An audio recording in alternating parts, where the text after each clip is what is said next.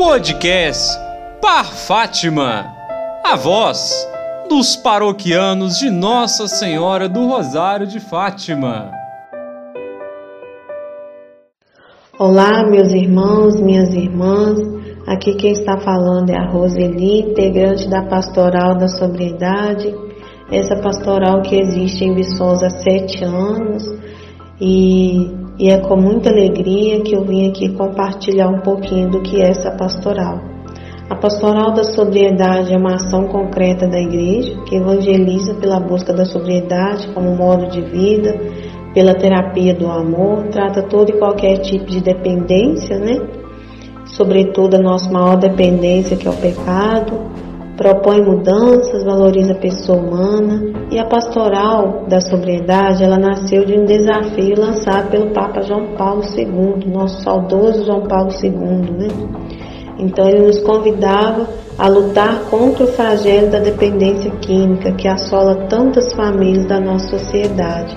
A pastoral da sobriedade, ela atua em cinco frentes que é a prevenção ao uso de drogas, que destina a quem nunca experimentou substâncias psicoativas, a intervenção para quem já experimentou, porém não faz uso de drogas frequentemente, na recuperação para quem já se tornou dependente químico e que necessita de apoio e tratamento, na reinserção familiar e social do dependente em sobriedade, na atuação política promovendo articulações e diálogo, e lembrando que para fazer parte desse grupo da sobriedade, não precisa da pessoa ter dependência, né? pode ser qualquer pessoa que queira participar, que queira unir forças para ajudar tantos irmãos que necessitam.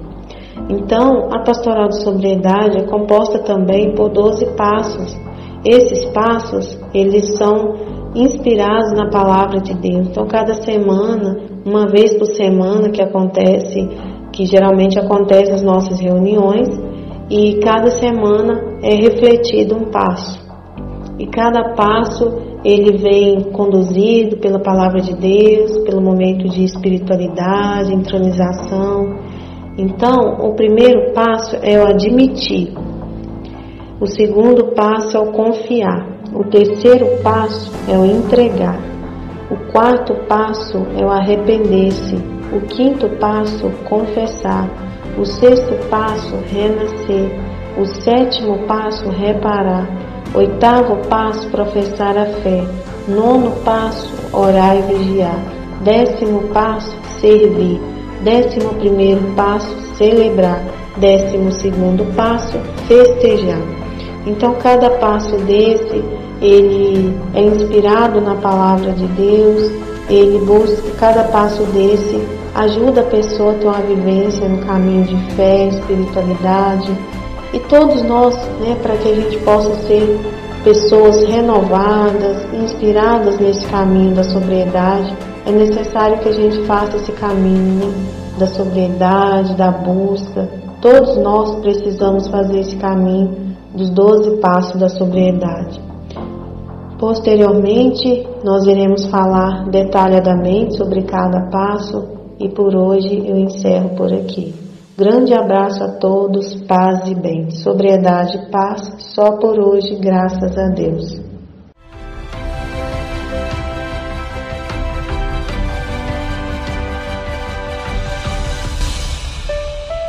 Podcast Par Fátima, a voz dos paroquianos de Nossa Senhora do Rosário de Fátima.